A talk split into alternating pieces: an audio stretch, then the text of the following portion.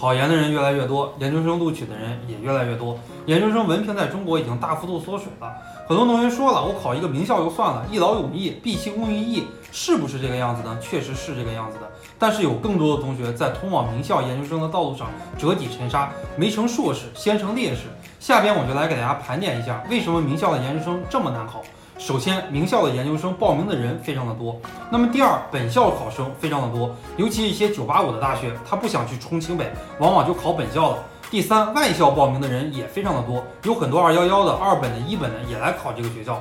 最后呢，名校研究生复试的差额比非常非常的大，有很多名校研究生热门的专业复试的差额比达到了一比二、一比三，甚至于一比五。在复试的过程中，你很有可能被本校的学生所刷掉。下边我们就来给大家提几点建议。首先呢，我们在考研择校的过程中，尽可能的避开热门学校、热门专业。第二，我们要多看看不同学校的真题，我们来估算一下哪个学校的真题更适合我，我更喜欢哪种风格，我答哪个学校的题更有可能得到一个比较高的分数。第三，我们要看一看以往学长学姐的经验，如果以往的学长学姐考这个学校都失败了，那我们就没有必要去尝试。